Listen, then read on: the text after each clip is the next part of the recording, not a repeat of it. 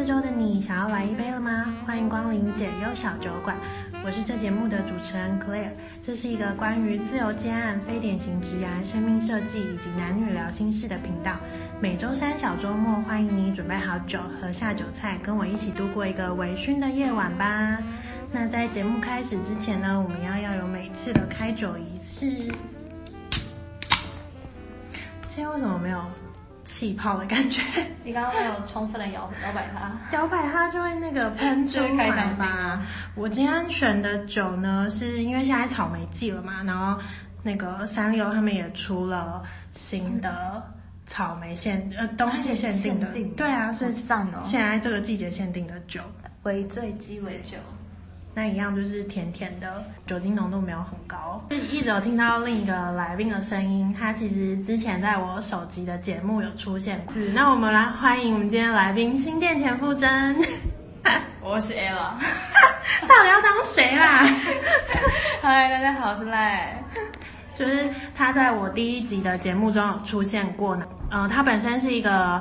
跟我一样是自由工作者，然后同时他也是有接一些表演方面的案子，嗯、呃，音乐啊，或者是演戏方面的。那大家如果对于自由接案或者是对于这方面的接案工作有兴趣的话呢，可以回去听我第一集，我们就是讲了蛮多接案初心者的时候会遇到的问题，以及我们各自在的接案领域上的一些秘辛。经验，对对对，对经验或者是想法。我们今天呢，想要跟大家聊聊的是最近蛮红的一部电影，是皮克斯在二零二零年底出的一部动画片，叫做《灵魂急转弯》。So. 对，反正就是皮克斯新出的作品，然后大家听到就是“急转弯”的这个名称，大家可能很快就会跟他们之前在前几年有出一部叫做《脑筋急转弯》的作品做一个连结。确实有很多人把这两个作品拿出来做呃解析啊或比较。嗯，蛮多人都说，如果脑筋急转弯是一个关于科学跟心理学在探讨我们大脑情绪、大脑活动的方面的题材的话，灵魂急转弯就是它是比较偏哲学，然后甚至有一点点是个人信仰。这边的信仰不只是它可能里面用到的词，有一些是可能我们在宗教意涵上会使用的，比方说投胎先修班、投胎这个东西啊。业班，硕古毕业班，对对对。除了这个信仰，就是宗教上的层面来说的话，它更深层的是，呃，你个人所相信的事情。像是里面的主角 Joe，他就一直觉得他的天命，他的天命是，对对对，就是他要当一个爵士乐手这样子。嗯嗯。那我们今天呢，就是找新店田馥甄，好闭嘴，来跟大家一起聊聊这部电影，就因为我们刚好就上个礼拜看完。你看之前你有先看过预告片吗？没有哎、欸，哎，我也没有，因为这是我难得，就是我通常看电影我都一定会先看预告片，就是我我会看了预告片决定我要不要去看这部电影，嗯、但是因为。这一部是哦，本身皮克斯出品的电影，我通常都会，通常我都会进戏院看啊。嗯，加上就是我我一直有听到这部片的评价，就不管是我的朋友自己 PO 限动，或者是我有在 follow 了一些写影评的人，都有对这部片有一些评论。然后，所以这是我少数我没有看过预告片我就进电影院看的电影。可是因为它还是有打了广告，所以我知道它还是一个关于。音乐的，就我一开始以为，哦、真的我我是连这个都不，就是我我有听，我会知道是因为我有听一些可能刚好 podcast 啊，或者是一些 YouTube 刚好讲到，嗯、我才知道哦，原来它是一个关于爵士乐的设定。我原本以为它是关于爵士乐，可是我后来觉得它爵士乐是一个媒介而已。对啊，对对，嗯，哎，我觉得其实里面应该有一点双关，就是 soul，你懂吗？灵魂乐爵士乐。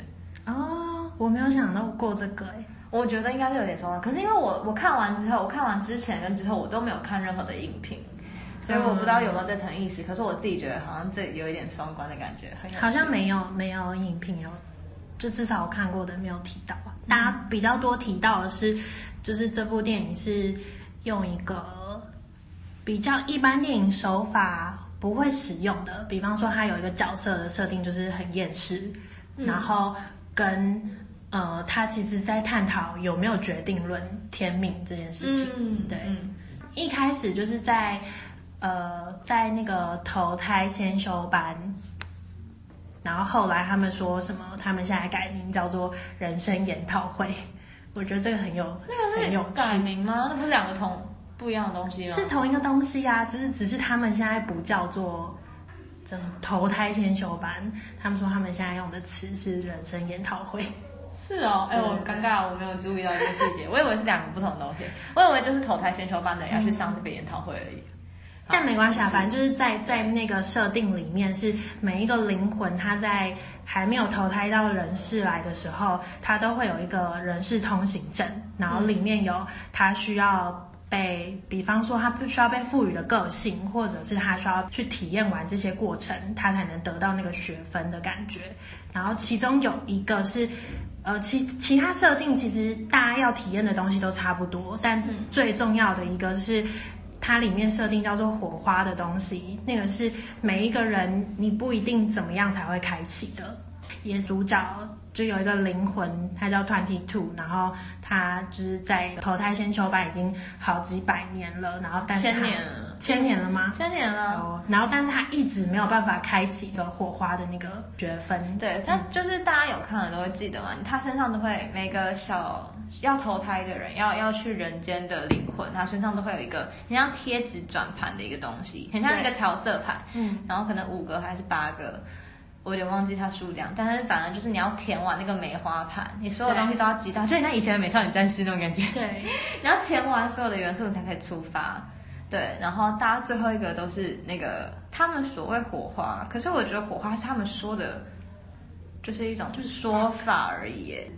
就是设定啊，他们说的那个 spark 找到，哎，应该也不是找到，就是你要你要触发的那个 spark，你才可以，你就是你才会收全部都收集完，你才是完整的。对对对。然后你才可以去降临到人间这样。嗯，你你就你就可以选择你要不要跳下去投胎。我觉得这是蛮特别的一点，这也是为什么就是很多影评都在讨论说这部电影是在说哲学上的决定论这件事情。嗯，就是决、oh. 决定论它是跟自由意识抵触的。这个哲学概念是我们来到人世间的所有事情都是已经决定好的。自己就是 我以前也是人定胜天的那种人。嗯，就是会觉得自己的命运自己决定，然后也就是因为这两三年开始关照自己的很多心理的状态或生活状态，然后慢慢的改变对于生生命的信仰。嗯，就是像刚刚克尔讲到的，就我的信仰是比较偏信念的感觉。嗯，我相信的事物，可是我不是偏向于哪种宗教。对对，所以我现在就是会觉得说，我自己是觉得一切都是决定好的。而且一切那些决定是我们在体验之前我们就已经知道，就活，嗯，活这一遭之前其实我们就知道的，所以其实没有什么好怕的，因为这就是我们自己做的决定。然后你走哪条路，就是你现在觉得好像很迷惘，可你好像不知道做哪个选择，可是其实做哪个选择，最后它其实就是冥冥之中就是导向你原本就已经设定好的方向那种感觉。就是为什么我会有这样的嘛生命观吗？对，是因为对我来说，这是一个松绑我自己的方式。我以前就是很害怕说事情。如果大家已经看过这部电影的人，一定对二十二号这个角色会很有印象嘛。嗯，他就是东嫌西嫌啊，就是角色设定就是所有伟人，就听起来很和蔼可亲的伟人，德雷莎修女啊、林肯啊、牛顿啊、谁啊，来开导他都没有用，对，都来嫌弃他是一个，而且都会把对方。弄生气，气疯，然后，可是对方留下来全部都会是，啊、呃，你不够好啊，你就是，你就你你就是不能投胎啦，你就是你没有，你永远找不到那个 spark，对对。可是我觉得二十二号他就是一个，我我自己在看电影的时候，我会很心疼他，因为我觉得我我可能就是那样设定出来的一种角色，嗯，就是我会，如果你用外层来看，你会觉得。或者是我自己会特意表现出好，我不需要这个东西，这个东西有什么了不起？它一点都不酷，或者我不需要。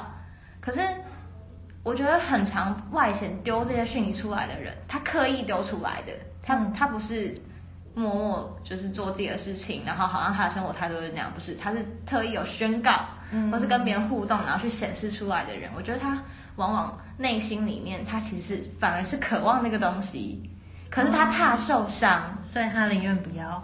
对，就有点像刺猬那种感觉。嗯，可是内心他其实是渴望的。嗯，对，或者是那个渴望，有可能是他真的太想要，或者是他就是像二十二号一样，就是他觉得自己不够好，是因为自卑，就是里里面有一个触发的因素是跟他外显的东西是相抵触的。哦，对，他后来变成那个那个 迷迷魂吗？反正就黑黑的那个，反正就是他们在那个忘我界，就是忘我跟迷惘，先暂时叫他迷惘的灵魂好了，因为我有点忘了那个他长得很像叫什么还是什么的。对，但他就是他在讲那个忘我状态，就是你很专注，你对一件事情很有热情的时候，都很有 passion 的时候，你会到一个境界。对对对，对，你有时候就是会，就是很像日夜不分，就是埋头苦做那件你很热爱、你很热衷于沉醉在那个状态下的。嗯可是他那一切都是好的，可是当那个执念过分，你承载太多了，然后让你变成一种偏执的时候，你就会从那个忘我，就是很舒服、很陶醉的境界，掉落到一个被比较负面的情绪，或者是你会看不到其他任何角度，你没有其他视角，你被自己困在一起。他他在电影里面是一个变成一个黑色的大巨人，对，就会被你那些执念捆绑，然后你的灵魂就被包在那个。黑色的那个灰尘里面，灰尘吗？他长得很灰尘，它长得很像那种你知道铁那个什么磁粉，磁铁的粉，对？很像啊。而且它，哎，我觉得他们超怪。如果你是一个执念的人，你为什么会发现别人？你记得他们第一次掉到忘我界的时候，然后他们发现就，然后就一听到声音就啪，然后开始像章鱼一样飞过来。刚想说，等一下，等一下，你这个设定，等等等等等，你怎么搞得跟怪物一样？你不是应该会在自己的执念里面吗？他就是要强调他，就是你就会变怪物这件事吧？变怪物的是什么意思呢？就是你的执念反而会影响到其他人，然后拖别人下水，对不对？就是要抓邹。对啊，啊，是后来那个飞船才出现的。哦，反正我我一开始对于嗯 Spark 就是他一开始就不是带 Twenty Two 去万物堂，嗯，遇到了很多，就是他可能去尝试了某一件事情，然后突然他的 Spark 那那个区块的就亮起就亮起来了，然后他就可以得到那个人事通行证了，因为其他灵魂都是长这样。你其他灵魂就是会东摸摸西摸摸，就像我们现在就是，如果你找不到自己的兴趣，或者你找不到你人生志向，你觉得你就是要做什么工作的时候，我们就会东西尝试看看，对对对，各种尝试。但我我原本想说，啊，所以他的 spark 就是在指志向这件事情吗？但我就是会不那么认同，因为呃，如果有听过我第一集的听众的话，就会知道我一直都不觉得人生的目的就是为了找到志向。尤其是那个志向，可能是太偏执于说你未来要做什么事情的时候。嗯，对，因为我觉得先讲人生到底有没有目的这件事情，它可能就是一个问号了。嗯，就是我说的那个目的是，是不是像他们设定的是天命论？我来到这个人世间，我就是有一个我要完成的志向，或者是我一定要做到什么事情才是有意义的人生，才是有完成了我当初。在投胎先修班的时候，所体验到的那个那个火花这件事情，这些嗯听起来也蛮抵触的啊，因为他在投胎先修班里面，他感受不到任何事情啊，你懂吗？他是后来到了人间之后，他才感受到。对啊，因为投胎先修班，他的形体，他也闻不到、吃不到、听不到，呃，听得到啊，但就是他不是会感受到痛。或者是喜悦，嗯、就是对他这个设定一样的。他这个设定我也觉得蛮有趣的，就是他们要到万物堂的时候，然后不是有个东西倒下来，然后就把所有呃不所有其他其他小灵魂压压倒，然后就不是有点紧张吗？然后他们没事，然后就嘣嘣嘣跳跳出来。对对对，然后 Twenty Two 就跟他说什么哦，不用担心啦，就是灵魂是不会被摧毁的，就是只有来到人世间才会被摧毁。对，他说人就是你到人生的时候才会。蛮蛮妙的设定，这是跟我原本就是这几年来相信的事情是蛮蛮接接近的。所以我们的灵魂是不会有感觉的，我们所有的感觉都来自于就是我们的肉体吗？那个那就是感官啊，就像你用手，你用皮肤去感受那个触觉跟温度，然后用鼻子这个受气去闻那些味觉。但我们又，我们很多人可能又会想说，比方说很多人会觉得我的另一半，我就是要找到那个 soul mate。哎，最近是不是有看什么文章？没有，我怎么最近有被推播到灵魂急转弯跟灵魂伴侣之关联？我想说有什么关联？我走开。我只是觉得说，如果如果大家觉得灵魂是没有感知的这件事情，可是我们又。很常就会觉得哦，你你跟我很很 match，是因为我们是比方说 soul mate。其实我一直以来都没有很喜欢 soul mate 这个。可是我觉得这是两个层面的事情哎，或者是可以说是两个高度的事情哎。嗯，就是你所谓的感知，其实是对于我来讲会用感官去形容，嗯，就是所有你要透过有形体的东西，你才可以去感觉到的，就是你的躯体它是一个媒介，你才可以感觉到一切嘛。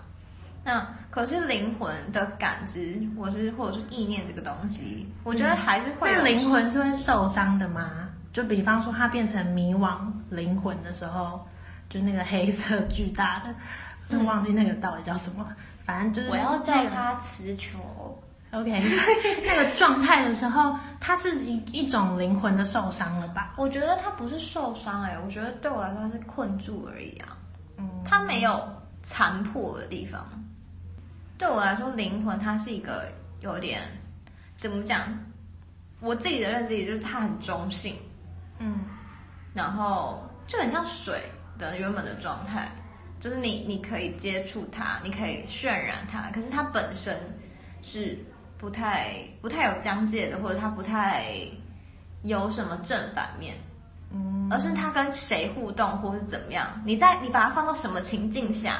它是好的，嗯、你把它放在什么情况下它是坏的，或是它在什么容器会长什么样子，你加什么东西它会变什么颜色。可它本身是一个很中性，或者是空气那种感觉。嗯，然后对我来说，它，我觉得灵魂这个东西是不会受伤的。可是灵魂可能会需要趋于完整，它原本可能纯粹，或者它是没有波动的。因为你的经验不够，像刚出生的婴儿，他可能对于美好的定义就是就长那样。嗯、可是当我们长大之后，你开始会有层次的那种灵魂的层次的感觉。所以它是需要累积的。灵魂这个东西，我觉得它是可以累积厚度的、嗯、那种感觉。嗯嗯。但是我觉得它从来都是不会损伤的，损伤的都是你的躯体或者是。你的大脑觉得你很悲伤，大家会觉得我心碎了或怎么样？嗯、可是那是对我来说那是外在的。哦，应该说是，比如说装一杯水里面，就是嗯，然后你是剩半杯还是就、哦、还有半杯？你怎么去解读这个情况？对，对，对，我觉得灵魂是有主导权，嗯、就是你你用哪一个面向去决定外在的这种感知。嗯，对。那电影里面哪一幕印象最深刻跟最喜欢？这是两件事哦，就是我最喜欢的是那只猫啊，那只猫。我说哪一幕，就是不是人物，哪一幕最喜欢？可是那只猫真的是喜欢到心坎里耶。喜欢它晒太阳的时候，我喜欢它就是，我有在说猫本人，就是那个动物灵掉在轨道上的那一刻。嗯嗯嗯的那一刻，我就想说：“我好可怜，你的灵魂被挤下去了。”可是你好可爱哦。对啊，我最喜欢的是那一刻。然后，因为我觉得整整体上逻辑来说不太意外。嗯，对我来说，而且因为它跟我本身相信的呃生命观又蛮接近的。嗯嗯嗯。顶多它冲突的是所谓天不天命这件事情而已。嗯、对我对我的观念来说，嗯，因为我们。大家都会觉得我好像有哪些东西是有天分的，或怎么样？对对，嗯，然后还有另外一个冲击点啊，就除了天命真心，对我来说，第二个冲击点是所谓性格，它是是不是天生的？对，它是它它的设定里面，皮克斯的设定里面就是、嗯、是别人给我这个性格的，就是我要你自私自利，我要你这样这样决定的。对，我想说屁啦，Jerry 混账，什么意思？而且。很很微妙，因为他用的是形容词，啊、哦，你懂吗？对，对，就是，而且他的形容词是有，就是在我们是有很习惯的习惯的那个认定里面是有负面跟正面，对，是有很明显的好坏之分的。而且大家有发现一件很有趣的事情，我如果没记错的话，他通常负面的会给比较多。对对对对，而且大概两倍以上。什么这个分四个，然后那个十二个，有这么多吗？第二轮的时候，然后你们就你们十二个就自私自利吧。对，我说为什么？这就是导致为什么人间会使灵魂受伤，是不是？这也不是坏人，可是我觉得它里面藏了很多小巧思在里面。但我觉得性格某一方面真的是天生的，但是它不是不能改变的，因为。宝宝，你从宝宝就可以看得出他们真的有个性上的差异。可是我会觉得那个那个真的是，可是宝宝才刚来到这里，他他要怎么样？可是，就就像我刚刚讲的，就是你刚来到这里，可是你的家人怎么照顾你，会导致于，就比如说你大哭大闹的时候，你就会获得你想要的东西，嗯嗯、那你之后就会大哭大闹嘛，因为这是很直观，我想要这个。可是。就是我觉得，但是有一开始一开始有一些宝宝就是真的不太苦恼啊，就是天使宝宝。我是天使宝宝，离真的真的真的，我是那种只只吃吃吃喝的。像这种就是就真的是天生的吧，就他没有任何原因啊，他除非就是大家说有胎教 之类的。对啊对啊对啊，胎教啊。某种程度上面也算是一个胎教的人说天生吗？I don't know. I'm a joke to you. 可是 可是，就从宝宝一开始，到底是不是一个很吵闹的宝宝，就可以看出来，每个宝宝真的是有差异的，不是每个宝宝都会很失控的大哭大闹，或者是他们有可能很容易被安抚。我觉得这就是对我来说，就是你很难找到起源啊。嗯，就像刚刚讲的，有没有胎教这件事情，而且再来另外一个是他。呃，皮克斯里面讲的那个方式很像是一个随机挑选的，它并不是，嗯、它不是一个像那个在算的那个叫什么，它叫什么瑞？对，泰瑞，泰瑞，泰瑞，就是只有一只的那个，然后就是哎，我也觉得这个很妙哎，就是他他就是他要离开的灵魂，他会精准精准的计算，对，可是他在给予性格的时候很随性。对，而且今天就是这个世界上要诞生多少灵魂，就是有多少灵魂要去投胎，感觉也是没有，没有没有，灵魂是数量是确定的，是确定的吗？是确定的，因为他泰瑞就有说啊，可是他不是说他不是说我我完成了，我就可以选择我要不要去吗？甚至我还可以，就是我完成了人事通行证。我就可以选择我到底要不要跳下去啊？就他们不是有一个黑洞，然后下面是地球。他有选择不选择吗？有啊，他就是准备跳下去。而且他连那个东西都是可以给别人的。他完成了才可以给别人。对啊，对啊，所以就是我完成了，我可以决定我要不要去投胎。就是在里面，我觉得他回避掉的一件事情就是，嗯，基因，嗯的这件事情，嗯、就是很像他在决定性格的时候，很像是。上天信手拈来，就是不一定是那个上天，他一定就是更高维度的一个灵魂体或者生命体，他去信手拈来，他创造灵魂的时候信手拈来，你要去哪里，就你是什么性格啊，你就过去那里，随意的那种感觉，因为他不像泰瑞，他在卷就是数最后哪些灵魂回收的那种感觉，回归的时候那个是很精准，在拿算盘就算。我觉得泰瑞的设定也很有趣，泰瑞感觉起来就是。他其实有一点点执念在，他应该很值得去当铁球，而且有很多吸铁。我觉得更有趣的是，他除了有自己完成工作的那个执念之外，嗯，他还一定要求表扬。你记得吗？在后面的时候，我知道啊，他就是他就是要 Jerry 颁一个奖杯给他。嗯，对，就是他就是对我来说是很有生命力的一个角色，嗯，很可爱，讨厌的很可爱。真的是讨厌的很可爱，然后它的整个刻画上，我觉得真的很好哎，就是小小一只，嗯，然后就是鼻子比较尖，你有发现吗？它都是比较嗯尖硬的，然后其他的是有棱有角的，对。对。哎，它还是会开玩笑的，就他抓错灵魂，就是啊这个小事，哈哈，然后说你这个家伙，就是它很有人性在里面，就算它是一个比较高的生命体、灵魂体。比较高维度的灵魂体，对，他还是蛮有人味的。对，嗯。另一个我很喜欢的角色是那个理发师，但为什么是喜欢？因为我觉得他讲了一件事情是，你人生中，如果如果大家一开始把那个火花当成是梦想或者是志向的话，嗯，那个理发师他其实没有真的完成他的梦想，可是他在他原本想要当兽医，但他去当理发师只是因为他的女儿要养，然后学费学费比较低，对对对。可是虽然那不是他最想完成的事情，可是他在。后来这份工作中找到了很多他生活上的快乐。嗯，对，所以因为我觉得现在这个在我们所身处的世界中太强调梦想这件事情了，是吗？对啊，很多课程都是在教你要怎么去完成梦想，或者是你要怎么去找到梦想。有很多课程在教怎么找梦想。真的，really？你有看到你你有看到我就是觉得有多惊讶吗？有啊，而且很多书都在。探讨梦想这件事情，或者是有一些人会觉得没有梦想的人很无聊，但我一直以来都不觉得有没有梦想是一件很重要的事情。我觉得你有没有好好的去生活，会比你真的要去完成你的梦想。我一直觉得没有吧，你是这几年才变这样的吧？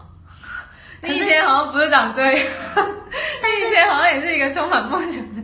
可是我的梦想都是我要去完成一件事情，而不是我要成为什么样的那种。对对对，那那个那个比较不，某方面来说，它比较不像是一个梦想啊，它只是一个我想要去做的事情，有点像是目标清单的感觉。嗯，对，就是我我一直以来都没有我是要成为什么样的人，或者是我要做什么样的职业，我的梦想都通常都是。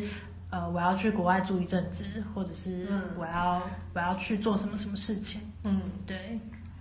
我那个梦想这块在我的舒适圈之外，对不起，我这边是一个厌世的区域，我已经没有没有，已经很久没想过梦想这件事。除了这个理发理发师的设定之外，就是让大家看到说，就算你没有去完成梦想，你依然有别的方式可以让你的生活过得是精彩的，然后就是是你自己喜欢的样子。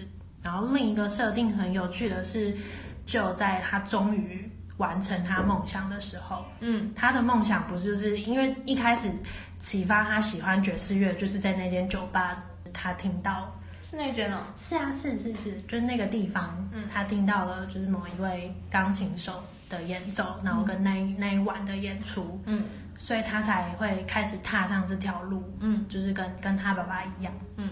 对，但是但是后来在他终于达成了这件事之后，你有注意到就是有就是有一幕是他的家人朋友都离开了，然后就是只剩下他跟那个我知道那个女生，就是那个爵士手，对对对，就是那个团长啊。就明天明天再一次回来这个地方，对，对，就他就会发现，哎，他完成了这件事情，有开心，有兴奋。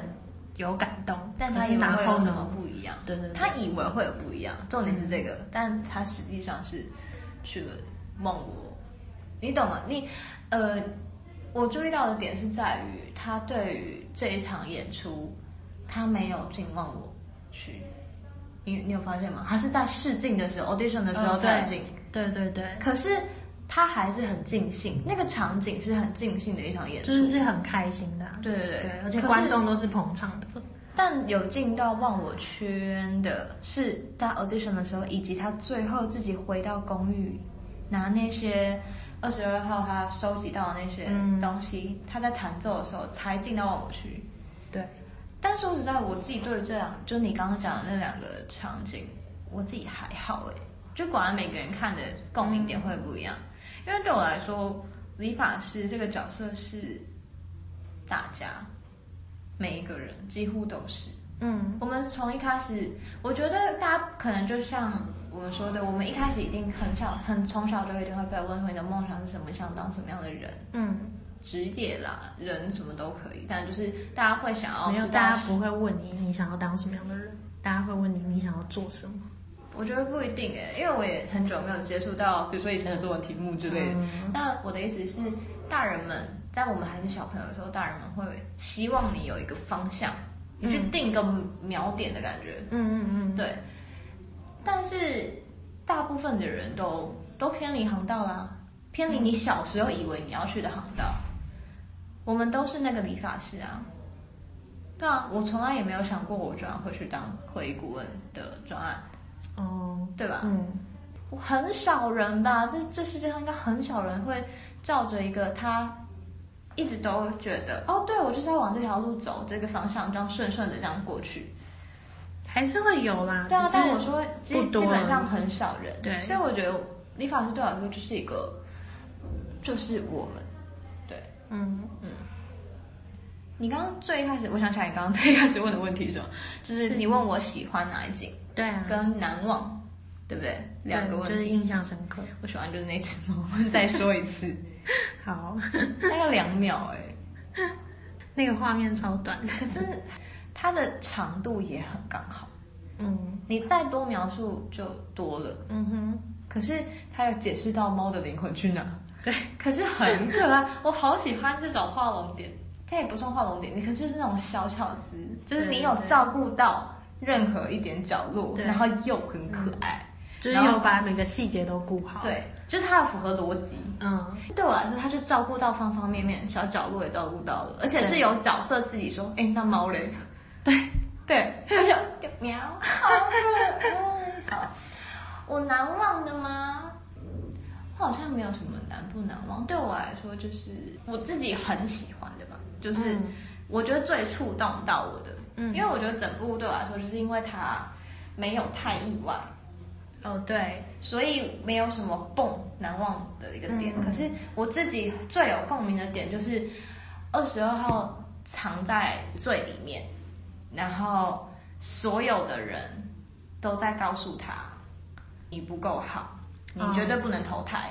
嗯，这个是一个不一样的视角，是在于他在前面，当他是外在意识的时候，由他二十二号自己去讲，或者是别人去讲为什么二二十二号跟其他。就是那些伟大的导师们相处，嗯，他们在阐述这件事情，都是二十号把那些导师气疯，对，然后就是很不屑他们啊，就是那种。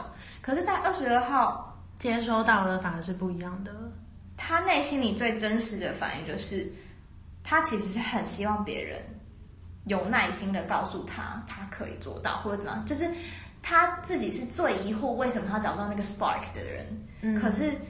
所有的人都会因为他外在那种就是故意显现出来的吊儿郎当，或是刺猬型的，故意去反驳他，或者是故意去对抗他那种，然后就遗弃他。可是这也很有趣，是在于他们有给导师一个时间时限，对对，所以所有导师们他们也没有办法有耐心啊，因为时间就是到了。这也很奇怪，是在于导师的功能到底是什么？你为什么是给导师一个期限？如果导师是有期限的，那是不是就人性来说，那是他的任务，那是他 KPI？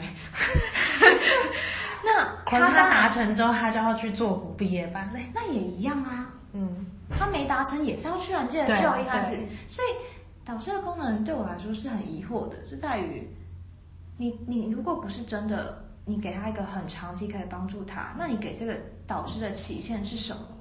你就是加速逼迫那些他可能更需要时间去找寻，或是更需要时间去安抚他的灵魂，嗯，另一种压力。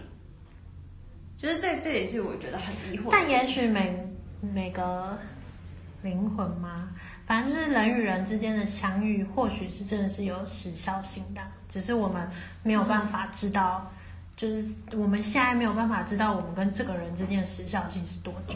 嗯，可是我觉得他或许是在想要讲这一点吧，有可能，就是其实我们跟每一个人相处时间，其实都是可能会有一个时间性质的。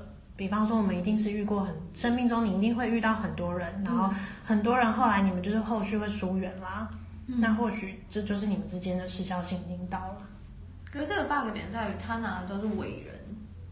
哦，因为伟人才可以成为导师，对啊，嗯，就是我觉得里面都有很多很值得玩味的地方，因为最后，最后真的有耐心，也不能说有耐心，因为他其实也不是因为想帮助别人的耐心，他是想要，他是自私，对对，出发点是自私，可是反而意外的帮助到他，那个过程很。很很有趣，嗯，他其实我这让我想到就是你知道，那个叫什么鸡排妹吗？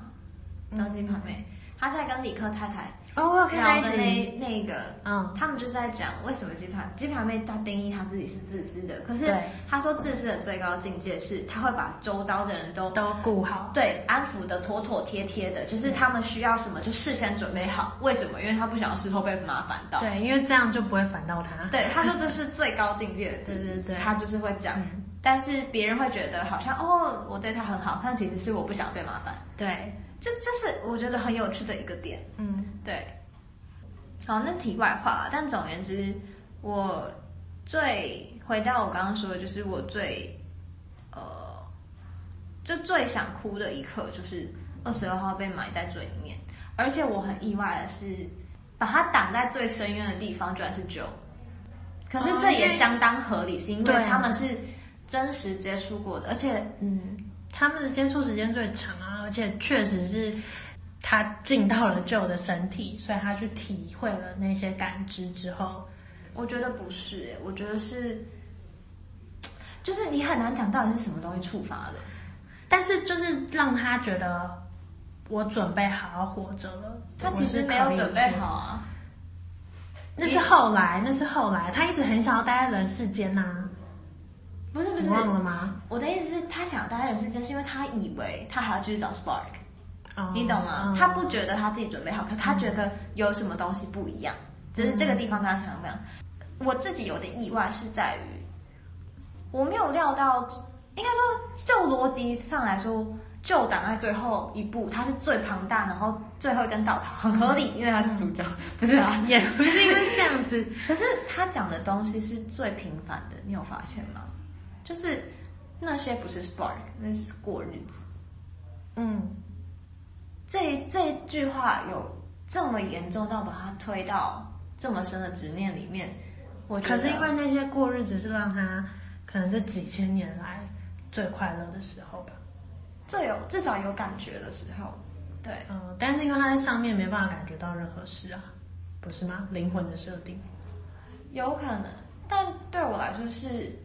很像他，就像你很像解一道题，你解了十年解不出来，嗯，你好不容易找到一点线索了，嗯嗯，你觉得要有一点出路，因为你已经很痛苦嘛，就是觉得就是反正没有进展就算了，whatever。可是大家都在逼你，你就要继续解这个题。你以为你有点线索，可是，呃，而且让你有这个线索的人碾压了这条路，嗯，他否定了这个可能性的时候，他那个冲击力道是更强的，嗯，对、啊、对。就是对我来说是很有趣的一刻，而且当我看到他所谓的，就是他不断说的是我不够好这件事情，嗯，我就觉得天啊，太心疼了，嗯，对，而且我就觉得天哪，我好认识他哦，是我同伴哎，就是我觉得他每个角色都设定的很很细致，哦，对啊，对，嗯嗯，就是。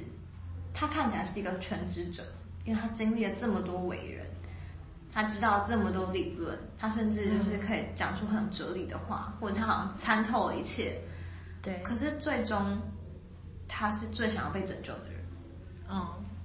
然后他是最不知道自己在哪里，最最不知道自己价值的人，但是最迷惘的那个吧。对。嗯。但是说实在，我觉得他很可能是一个很纯粹的一个点而已。他的出发点就是他的原型是一个很，就是很小，很需要被保护，或者是很需要被拥抱的一个点。可是因为后面外在很多东西，嗯，因为都没有人看到这一点吧。我就在想，到底谁制造他？给我出来哦，杰瑞！你到底给人家什么样的性格，然后还怪人家千年不 不投他，对不对？对，性格是他们决定的，然后他们要嫌人家。嗯，对啊，我就觉得很机歪，很妙。可是我很喜欢二十六号，对啊，嗯，就是那个是我最最有触发的一个点，因为我觉得跟我自己自己的性格很像，因为我本身也就是一个执念很深的人。但我这部片我好像，我本来以为我会哭到对。痛哭流涕，但我没有，两个口罩，什么东西？全世界都跟我都哭到爆哎，真的哦，可是我没有哎，我反而只有最后。最后那里又哭了，那里？他们分散的地方。他他不是终于集满了，然后他也不是迷惘的灵魂，就是你是说是那个怪物了，就已经回来了，演奏完回来找他。他不是回去找他吗？因为他不是到了忘我，然后他就他就嗯，突然就是这样说，他可以去找那个船长了，然后要去找那个。我跟你说，我跟你说，这个、他说他要把那个还他。对，对，我跟你说，这个也是我觉得很，就是我自己会有点诟病的一个点。嗯，但我哭的反而是那里。你说要还家的那个？不是，是是他，他就是回到忘我圈，第一个想要做的事情是这个。他就是为了这个才回忘我圈的。对，但但我的意思是说，这这一件事情。反而才是我。你说他他想要做这件事情，对，他完成了一场演出之后，他没有想要要更多，而是他觉得他觉得他活够了，对对，他是心满意足，嗯、他现在不是要逃离那个做苦毕业班了，嗯、然后他反而会觉得说，他除了活够了之外，他会觉得他的他的人生其实回想起来是美好的，嗯，就是不管圆不圆满，但是至少他是觉得美好的，所以他也希望。那个 Twenty Two 可以体验这些事情，所以他要去把这个东西还给他。嗯，对，就算他，就算他一开始其实是他本来就应该要给他的。嗯，对，就是这这个反而是我最后有稍微，但是也不是到真的很，嗯，很情绪澎湃的那种。澎湃是什么？就是啊！哦，对啦，反正就是就是不是不是那种狂流的，就可能就是会觉得感动，然后有眼泪在眼眶里。对。啊！可是我现在就是要来扫兴哎。啊，怎么样？不是，我觉得这个在在逻辑设定上就，第一个是你凭什么要去忘我区就可以去忘我区啊？这感觉不是你意念想做到的事情就能做到的啊。我本来以为是因为他看到了那些东西，然后他他就有感而发，所以他谈了之后，所以他才回去的，就是不是为了要到那个境界，哦、他只是在想。就是突然口袋这些东西抓起来，然后突然就想到，就是团体兔在经历这些东西的时候，确实是跟他一开始认识他很厌世那个状态不一样。他不是想到团体兔去那个的那个状态啊，是因为二十二号他所感知的一切都留在他的大脑里，他在看那些记忆。哦，对对对，你我知道，我知道，我知道这个。对。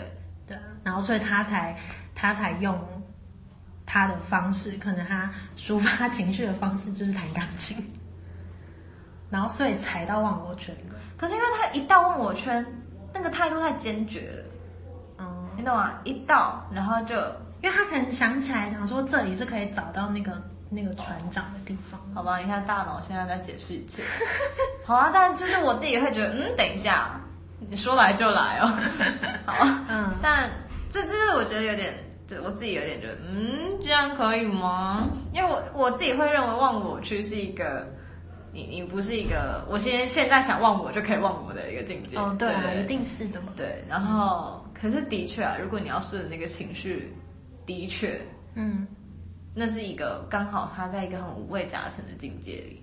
而且我觉得是因为他懂了 Twenty Two 当初说的那个，他说什么，他很擅长走路，或者是，嗯，就是他感受到的那一些是生活上的小事情。可是他后来回去，他发现他演出完没有想象中的，他以为还有什么让他情绪澎湃的事情发生或什么的时候，他回去想象那些他生活中快乐的事情，其实也都是微不足道的小事。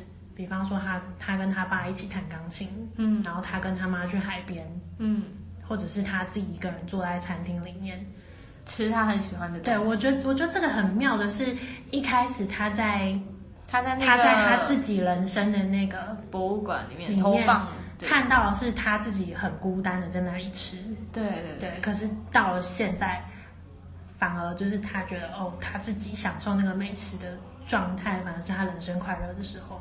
我觉得这也是一个也会激发大家就是想法上有点冲突的点，是在于到底什么样的事情是值得留下来的，什么样的时刻是值得留下来的，什么样的事情是微不足道的。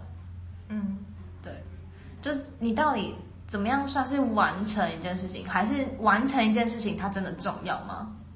那种感觉。对对，因为就像我们刚刚有看到一句嘛，就是。导演有带来之前的访谈说，其实生命就是你正在做的一切，嗯，他们阻止了你去死亡的想法。嗯哼，对，我觉得刚刚这一句话让我有点被打中，就是我蛮推荐大家可以去看的。然后我觉得大家看完，像我们两个有感觉的地方可能就很不一样。我觉得你可以从你有感觉的地方再去。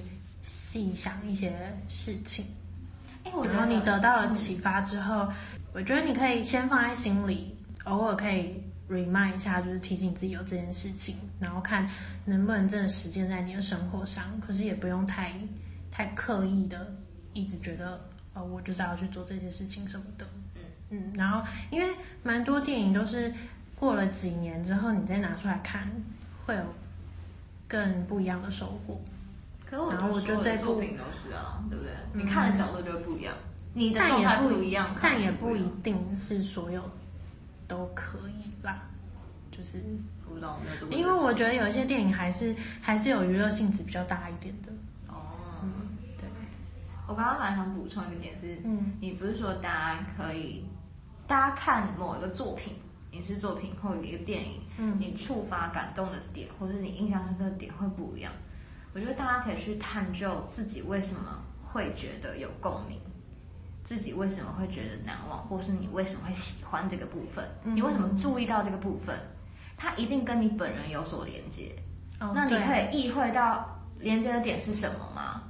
如果你你会自己，如果你反问自己说，为什么我喜欢这个 part，或者是我为什么我觉得这个 part 对我来说很感动，你回回答不出。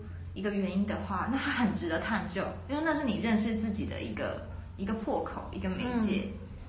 对，因为我看到很多朋友，他可能会去二刷，然后就算他不二刷，很多人会告诉我说，他不知道为什么会想哭，可是他觉得这是一部很好很好的电影。